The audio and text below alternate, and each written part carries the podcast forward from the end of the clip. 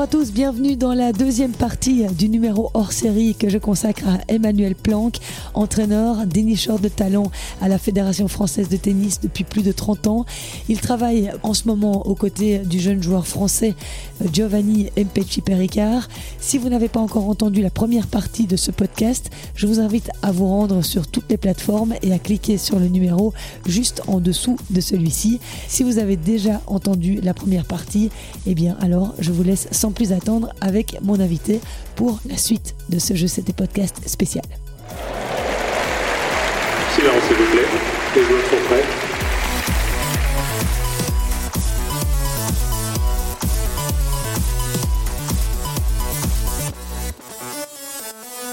J'avais juste une petite euh, question par rapport justement à ce trio euh, dont on a parlé, hein, donc Arthur Fils, Mpechi Pericard et Sean Quellin, bon maintenant qui, a arrêté, on va reprendre Arthur Fils et Mpechi Pericard parce qu'en plus ils sont tous les deux dans le tableau ici à l'European Open d'Anvers où j'ai la chance de, de, pouvoir vous rencontrer. C'est le premier trio, c'était en tout cas le premier trio d'adolescents à remporter des titres Challenger au cours d'une même saison depuis 2005, donc depuis mon fils Gasquet et Tsonga. Qu'est-ce qui, selon vous, euh, différencie ces deux générations? Est-ce qu'on est sur le même profil de joueurs Ouais, je vois des similitudes dans ces générations. Joe, il est Giovanni, il est quand même très singulier parce que il est pas trop show-off, il est plutôt très timide. En même temps, il est quand même africain parce que son papa et sa maman sont d'origine africaine. Il aime revendiquer ça aussi. En même temps, il est né à Lyon, donc c'est ambivalent. Oui entre Joe et, Joe, Joe Tsonga. Mhm. Oui, parce que Giovanni, vous l'appelez aussi Joe. Et ouais, euh, ils sont métis. Euh, alors le papa d'Arthur Fils est haïtien. Euh, le, papa de, de Joe est congolais, je crois. Ils sont sur deux cultures. C'est des gars très ambitieux, avec une, une énorme volonté, une grande détermination. Mhm je trouve euh, Arthur Fils assez, euh, ouais, assez semblable de, ce que je connais de Joe. Je connais pas intimement Joe Tsonga, mm mais euh, je l'ai vu sur le circuit beaucoup. certains joueurs que j'ai entraînés ont joué contre lui. c'est une grosse personnalité. C'est quelqu'un qui prend beaucoup de place, quoi. C'est quelqu'un qui a fait une carrière énorme. Je crois qu'on a tendance à l'oublier, qui a battu tous les meilleurs en Grand Chelem, en Master Series. voilà. Alors il, lui manque juste d'avoir réussi à gagner cette finale contre Novak euh, en Australie, mais quand même quelqu'un qui fait une carrière énorme bien embêté par euh, bah, par, par euh, les trois hein, par le trio qui, qui ouais qui a pas laissé quand même beaucoup de place même si c'est pas une excuse. Gaël Gaël il est tellement singulier. Enfin j'ai une affection particulière pour lui. Euh, c'est quelqu'un que j'adore humainement. Euh, c'est un, gars ultra ultra sensible. Euh, c'est un athlète remarquable, mais je, crois qu'il y a une personnalité, une facette de sa personnalité que les gens n'ont pas vraiment saisi. C'est un gars ultra ultra sensible, un type qui a besoin de sentir une communion d'énergie autour de lui pour mm. être performant. Lui être performant seul, ça l'intéresse pas. Il a besoin de partager ça avec des gens. Donc c'est assez touchant. J'ai eu la chance de passer un peu plus de temps avec lui au jeu mm-hmm. à Tokyo en 2021. Il n'était pas très bien. Il venait de se marier. Il n'avait pas il n'était pas au top. Mais il est super généreux et il a besoin de réunir voilà, beaucoup de conditions pour être performant. Richard, bah, c'est pareil, j'ai beaucoup beaucoup d'affection pour lui. C'est un type qu'on a, qu'on a mis au centre d'un système en lui donnant pas le choix d'échouer. Et je trouve que quand on n'a pas le choix d'échouer, euh, c'est dur, dur de réussir. Vous voulez dire par rapport aux autres euh bah, C'est-à-dire qu'on l'a placé, on l'a mis en, on l'a mis en poster, enfin en, front page de Tennis Magazine quand il avait 9 ans. Il avait, il avait rien demandé à personne. Il aimait le tennis, il jouait au tennis à Sérignon avec son père. Il avait rien demandé à personne et euh, on lui a dit bah t'as pas le droit de, t'as pas le droit, t'as pas le droit de décevoir, t'as pas le droit d'échouer en fait, euh, parce qu'on attend un type depuis Yannick, donc euh, tu te démerdes, ce sera toi, ou ou alors bah t'auras, t'auras raté ta vie quoi. Donc je trouve que c'est lourd à porter tous ces trucs. Moi je crois que pour, pour être performant, il faut être libre et réussir à, conserver cette liberté dans un monde comme ça où, euh, où les médias, les réseaux sociaux, euh, euh, où l'économie du tennis, ou le marketing autour du tennis, où vous place au centre d'un dispositif. Alors vous allez me dire oui mais ils gagnent beaucoup d'argent. ok, ok, on gagne beaucoup. Alors si c'est si parce qu'on gagne beaucoup d'argent, on doit choisir entre la liberté et euh, la contrainte. Je crois pas que ce soit comme ça qu'il faille. Voilà. Alors certains arrivent à rester libres dans un système comme ça, d'autres un peu moins. Je trouve que Richard, il s'en est quand même bien sorti parce qu'il a vécu des choses dans sa carrière. Il a eu, il y avait tellement d'attentes. Il y avait, euh, Voilà, c'était quoi C'était il y avait Baby Federer, mais lui c'était Mozart ou je sais pas quoi, ou euh, je sais pas, euh, je crois, ou Federer Arbis ou je sais pas quoi. On a on a on a, on a dit c'était les mousquetaires, après Gilles Simon. Enfin voilà, on- en France on est on est très fort hein, pour euh, Ah, pour, pour, tailler euh, des costumes comme ça. euh, En tout cas, pour mettre la pression aux joueurs. Ouais, voilà, voilà, ça nous a, on a failli perdre la Coupe Davis contre les Belges, vous vous rendez Ouais. compte. Hein Euh, Ça, on s'en souvient. hein. Mm. Comme le foot d'ailleurs. euh, donc, bah, rendre les, les joueurs libres ou les laisser libres, ça, ça doit être une préoccupation de l'écosystème du tennis. Et aujourd'hui, j'ai pas l'impression que ce soit que ça aille dans ce sens-là. Moi, la seule chose que je souhaite à, à Giovanni ou à, ou à Arthur, c'est de rester libre, de jamais se sentir contraint et d'avoir euh, toujours la possibilité d'échouer, et de tenter et d'entreprendre et de garder un esprit conquérant. Il n'y a rien de pire, quoi, d'être contraint de, de gagner et de faire des choses parce que des gens attendent quelque chose de vous. Je crois pas que ce soit une façon de vivre. Donc euh, je leur souhaite vraiment de rester libre et de rester passionné de ce jeu euh, parce que c'est un jeu avant tout et il faut surtout pas l'oublier. Si ça devient euh, uniquement un métier, parce que bien entendu c'est un jeu mais pas tous les jours. Oui. Hein, joueur de tennis, c'est un, vous êtes joueur mais parfois bah, le métier il, il prend le dessus sur euh, sur le jeu quoi. C'est votre métier. Bien sûr. Vous prenez un peu moins de plaisir, vous êtes un peu, un peu moins heureux de jouer. Ça, ça fait partie de, de tous les jobs. hein, euh, voilà. Mais pour revenir un instant sur euh, le joueur euh, que vous coachez, Giovanni Mpeci Pericard, qui euh, est 226e mondial Ouais. actuellement, qui va rentrer dans le top 200. euh, J'en ai aucune idée parce que je regarde pas le classement, je le regarde qu'en fin d'année. magnifique. Euh, ça m'intéresse vraiment pas. Pareil que les prize money, ça m'intéresse pas. Euh, Vous alors regardez je- pas le classement. Non, je regarde jamais le classement, juste à la fin de l'année. Donc vous n'avez pas de. C'est pas là-dessus que vous faites vos objectifs. Ah non. euh, Ok. Et Ah non, donc non. Les, les objectifs, alors ils. Alors euh, entraîner, on m'a toujours dit ça. j'ai fait euh, un peu comme tout le monde. J'étais à, à, l'école, donc j'ai j'ai appris mon, mon, mon métier. J'ai fait de nombreuses formations Mhm. pour pour me former à mon métier d'entraîneur. Donc j'ai beaucoup écouté. Et un jour, euh, un type euh, qui s'appelle Hugues de Castilla, qui travaille encore à la fédération, m'a dit euh, entraîner, c'est modifier les comportements. Et je crois que bah, ce jour-là, il avait à peu près tout résumé. Entraîner, c'est changer les comportements, c'est ça. Donc mon rôle d'entraîneur, c'est de changer les comportements qui soient euh, techniques. euh, donc c'est vraiment le cas avec Joe, qui est un, un grand joueur, enfin qui fait 2m04, qui fait 100 kg. Il y a une vraie euh, nécessité d'apprentissage technique. Il doit Mhm. apprendre à bien jouer au tennis, parce que quand vous avez des bras si longs avec la raquette, euh, bah, ça fait des grands segments. Donc si vous, vous n'êtes pas bien placé, que vous n'êtes pas à distance, bah, tous les fondamentaux du tennis, vous pouvez pas les respecter. Hein. C'est-à-dire que vous n'avez pas frappé devant. euh, voilà, donc lui, la raquette pour, pour circuler, pour toucher devant, bah, elle met un peu plus de temps que les autres. Donc bon, voilà, il y a, il y a tout un tas de contraintes et d'adaptations euh, en fonction de sa, de sa mécanique et de sa biomécanique. Il a aussi sa culture, son éducation, avec euh, toutes les influences que ça a pu avoir sur son développement. Il a euh, une nécessité aussi de bouger et de courir et de se déplacer de façon un peu différente parce Ouais. que évidemment euh, il est beaucoup voilà il est plus- il est beaucoup plus grand beaucoup plus lourd. Mm. donc il faut réussir à trouver euh, à être le plus efficient possible mais en même temps à trouver euh, de la justesse adaptée à sa technique. Donc au tennis on court avec une raquette dans les mains donc c'est pas c'est pas du sprint. Donc il y a énormément de choses à travailler dans ce domaine-là. Il y a beaucoup de choses qui dépendent de lui sur un match de tennis c'est-à-dire que lui il sert fort en première et en deuxième balle et puis il essaye de d'agresser le joueur qu'il a en face sur toutes les deuxièmes pour ne pas jouer l'échange parce que lui quand l'échange s'engage ben Il a, plus il a de- quand même plus de chances de le perdre que de le Mhm. gagner. Ouais. Donc statistiquement, on essaye d'éviter ça. Ouais. Donc ça, émotionnellement, c'est compliqué quand vous rentrez sur un match de tennis et que vous savez qu'il y a 80% du, de l'issue du match qui dépend de vous. C'est anxiogène, quoi. Ouais. Voilà. Donc il, euh, il, il se familiarise avec ça. C'est un vrai travail. Surtout quand on est dans une culture ou en France où, où on n'a pas le droit de rater hein, dans l'apprentissage du tennis. Combien de fois dans les clubs on entend pas de faute, pas de faute alors que par définition au tennis, ben, on va en faire des fautes. Hein. Je sais pas si vous avez vu le filet, moi je le trouve, ça fait 30 ans, je le trouve toujours trop haut, le court toujours trop court, euh, les lignes toujours trop petites. Euh, j'ai pas l'impression que ça change quand même, je mets des lunettes. Euh, donc euh, c'est un sport compliqué. Ouais. C'est un sport compliqué et c'est un sport voilà, où probablement il faut se familiariser avec tout un tas de choses, la dimension mentale, la dimension technique, la dimension euh, physique. Et bah, le travail de l'entraîneur, c'est ça. Moi, ce qu'on me demande, c'est de créer du progrès. Donc, si je commence à regarder le classement toutes les semaines, bah, c'est du temps que je perds pour pas. Euh, je pourrais faire autre chose. Je pourrais travailler euh, la technique. Donc, je préfère me concentrer sur des changements comportementaux mais comment vous savez qu'il évolue alors? Au nombre de matchs qu'il gagne, au nombre de sets qu'il gagne, au nombre de jeux qu'il gagne, au nombre de points qu'il gagne derrière son service. Derrière sa deuxième balle, derrière sa première balle, derrière son, le retour, derrière la première balle au retour. Donc voilà, donc il y a plein d'indicateurs aujourd'hui, on a plein de, on a plein d'outils qui permettent justement de quantifier le progrès. Et je crois que c'est beaucoup plus intéressant que de, de s'en Limiter, tenir à. Au classement. Il a gagné, il a pris tant de points, ou il a perdu, il a, il a pris tant de points.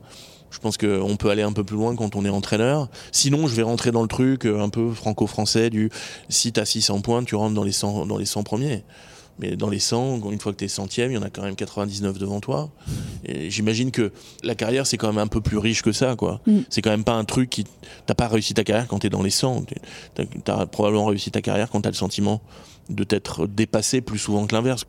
J'imagine que c'est pas une question de classement la réussite ou une question de, de prize money, même si j'imagine que quelqu'un qui a gagné beaucoup d'argent euh, a du temps derrière, donc a une forme de liberté en se disant bah je suis pas contraint d'aller travailler euh, à l'usine demain, euh, Mm. donc j'ai du temps pour euh, pour me passionner pour autre chose ou euh, aller dans d'autres directions. Mais enfin ce que j'essaie de de développer chez les joueurs avec lesquels je travaille, c'est euh, c'est justement ces notions de dépassement. quoi. Voilà, dépasser euh, parfois euh, son éducation, sa culture, ce qu'on vous a donné, ou, ou parfois bah, ses peurs euh, qui sont inscrites dans l'ADN, parfois, ou parfois elles viennent de derrière, de l'éducation, de, de choses qu'on a vécues. voilà, moi c'est ça qui me passionne en réalité. Et justement, euh, Mpechi Péricard va jouer contre David Goffin au prochain tour. David euh, qui euh, bah, traverse une période compliquée pour le moment. Et justement, c'est une parfaite transition parce que vous avez coaché longtemps Lucas Pouille, qui a lui aussi connu une traversée du désert et qui a plongé après avoir connu le, top du top. Comment vous, vous analysez ces ces difficultés-là de retomber. euh, ben, de nouveau, on parle de classement parce que oui, on ne lui parle que de ça à David pour le moment. Et donc, comment on se sort de ce tourbillon? Alors, je crois que les, les- les deux exemples sont très différents, encore une fois. Euh, parce que de Lucas et de David Ouais, Mhm. ouais. Alors ils sont, c'est assez, assez drôle parce qu'ils sont très proches. Oui. Ils sont très copains. David, il était, je crois, septième mondial. Ouais. hein, Il, a, il, il a mené l'équipe de Belgique en finale de la Coupe Davis. Il a, je crois qu'il a été en finale ou en demi au Masters. en. Masters, euh, oui, il a Il battu Roger, et euh, Rafa la même il a, semaine. il, a, il a gagné des, il a gagné des tournois. euh, il a réussi à, à atteindre un haut niveau de performance.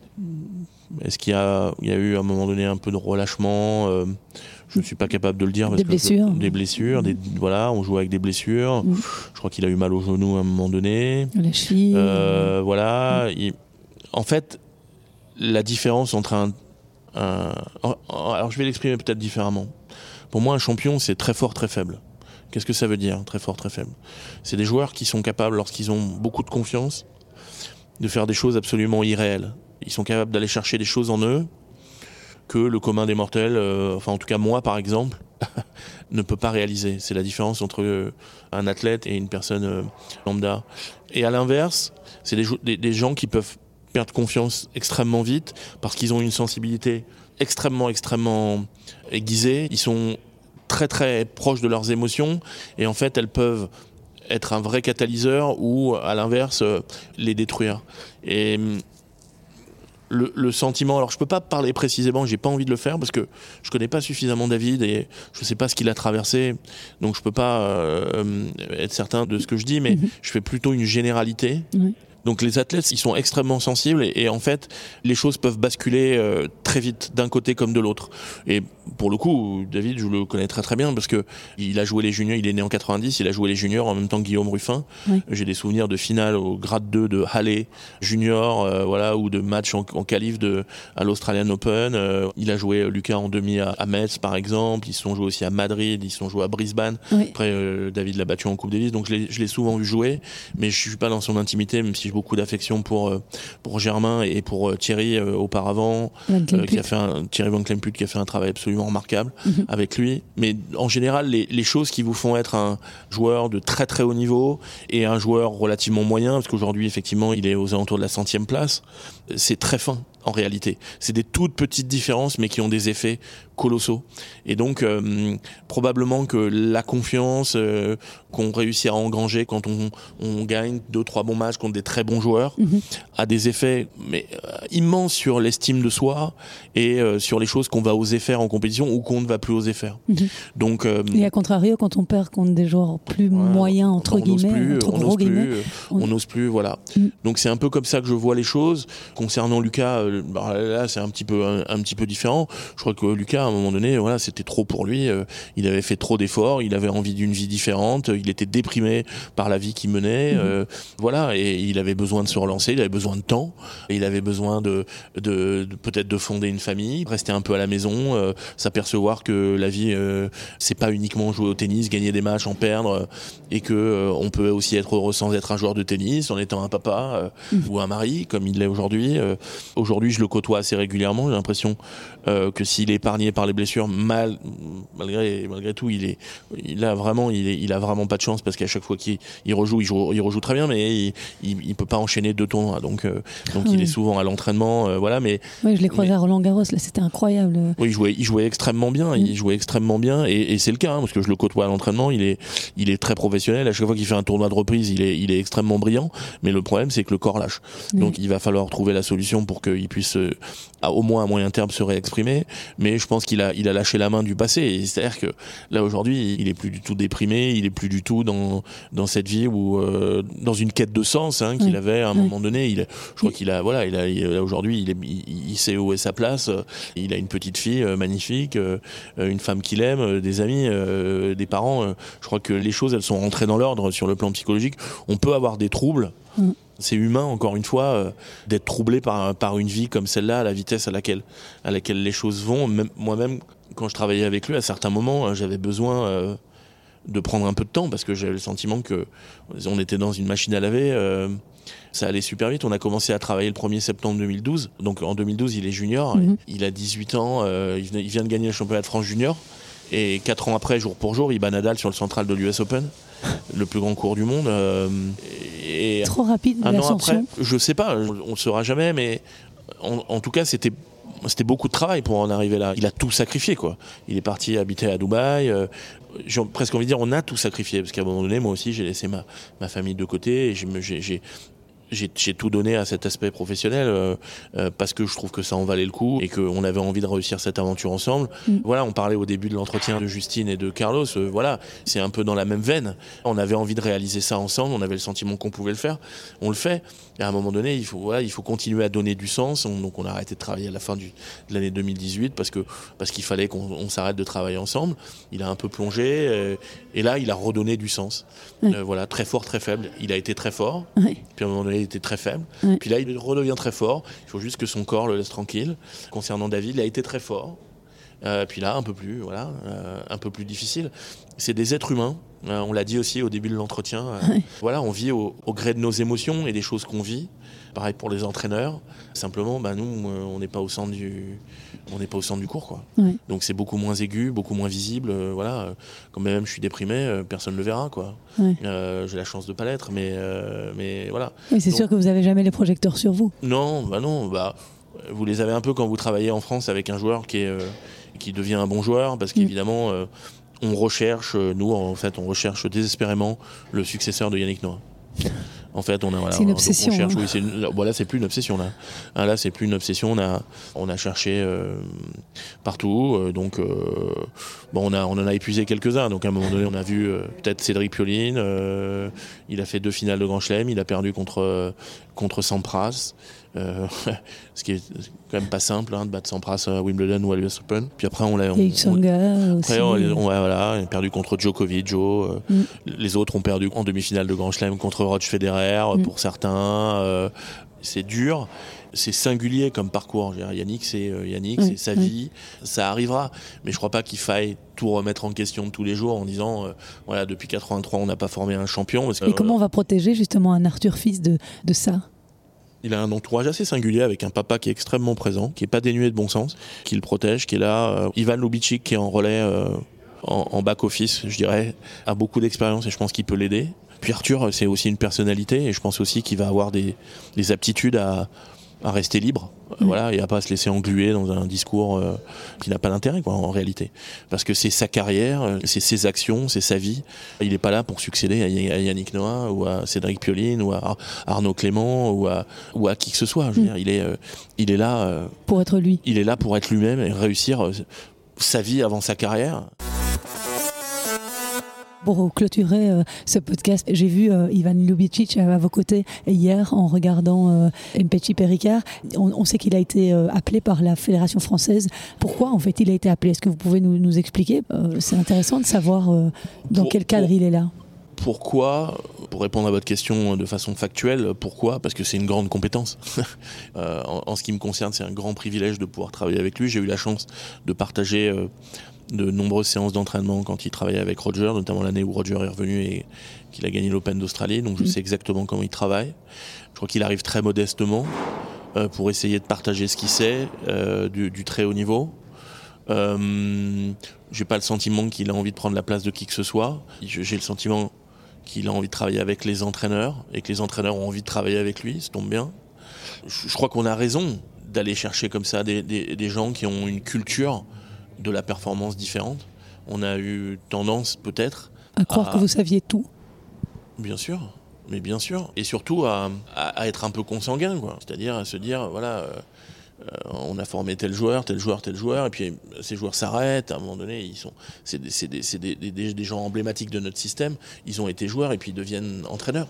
Donc c'est important de s'ouvrir et d'avoir des, réflexions euh, différentes sur ce qu'est le tennis aujourd'hui, sur peut-être des chemins et des parcours différents pour, euh, pour accéder au plus haut niveau. Au-delà de la France, vous voulez dire? Oui, au-delà de, la, au-delà mhm. de la France, je pense que nous, enfin en tout cas la fédération, moi je travaille, je suis salarié de la fédération, mhm. donc j'y travaille, donc c'est mon rôle de former des joueurs. Quand bien même j'en forme et que j'en ai formé et que je vais en former encore, moi ça m'intéresse, voilà, d'essayer d'être plus performant et d'avoir des, euh, comme ça des échanges avec quelqu'un euh, que j'estime beaucoup et qui a, qui a réalisé des choses. Il a été l'entraîneur de Roger Federer, il a été l'entraîneur de, de Raonic. Moi, j'ai fait ce que j'ai fait dans la formation. Euh, j'ai formé quelques joueurs, ce que lui n'a pas fait, parce que lui, il, a fait du coaching. Mhm. il, a, il a optimisé de la performance, mais il l'a plutôt bien fait. Donc, il y a quelque chose à dire. Et puis, il a aussi une carrière assez singulière. Il a été euh, formé par euh, Ricardo Piatti, qui est un, entraîneur majuscule à mon sens. Donc, il a des choses à nous transmettre. il a des, des expériences à partager. Donc, moi, je suis, voilà, je suis, je suis enthousiasmé à l'idée de pouvoir travailler avec lui. Auparavant, j'allais chercher mes, mes, propres compétences. j'allais demander à des gens que j'estime euh, de travailler avec moi. Là, on a la chance finalement que ça vienne des politiques qui demandent à, Ivan de venir travailler avec nous. Euh, tant mieux, là c'est un, super casting, c'est un bon choix. Et donc il est là combien de temps par euh, bah, Là, il est là. J'ai l'impression qu'il est là souvent. Hein. Euh, je l'ai vu la semaine. Il a passé la semaine dernière au CNE avec nous. Euh, il est là à Anvers cette semaine. J'ai l'impression qu'il a les mains dans le cambouis. J'ai regardé un petit peu. Il a les ongles sales. Ouais, il a envie de faire bouger les choses. Il, a envie d'agir sur le tennis français et, et faire en sorte que on s'améliore. Mais il n'est pas là pour dire je, je, vais faire gagner un grand chelem à, Arthur Fils. C'est pas du tout le discours. Il a envie d'avoir finalement une influence sur la philosophie, une influence sur la structure, sur les structures. Voilà, il a envie de nous apporter ce qu'il sait et de partager ce qu'il sait, mais il n'est pas là pour entraîner euh, fils, euh, Mpechi ou quelqu'un qui va nous inspirer, je crois. Mm. Voilà. Bah moi, en tout cas, vous m'inspirez à vous écouter. merci beaucoup. Je vous remercie euh, beaucoup d'avoir pris ce temps pour Je sais tes podcasts. C'était un vrai plaisir de vous rencontrer, plaisir partagé. Emmanuel Planck, et merci aussi à Xavier Legal, qui est bien connu hein, chez nous en Belgique, président de l'association Open Spirit et qui nous a permis euh, d'être en relation aujourd'hui. Je vous souhaite bonne chance pour ce match de demain. En fait, je, dis ça, mais non, pas vraiment. je le vois à, votre, euh, à vos yeux. Vous, avez du mal à mentir. Moi, j'ai très envie que David euh, reperforme et, et, il le mérite. On pas attendre la semaine prochaine Bah non, là, ça devient fin de saison. Hein. Par contre, Mpechi, il a tout le temps. Euh, il, a, il, il, a 18 et il a 20 ans. Donc il a 20 ans. Voilà, il a, il a, encore tout le temps et il fera de belles choses. Surtout si vous êtes encore à ses côtés, je vous le souhaite. Merci beaucoup à, à vous et à très bientôt. Merci.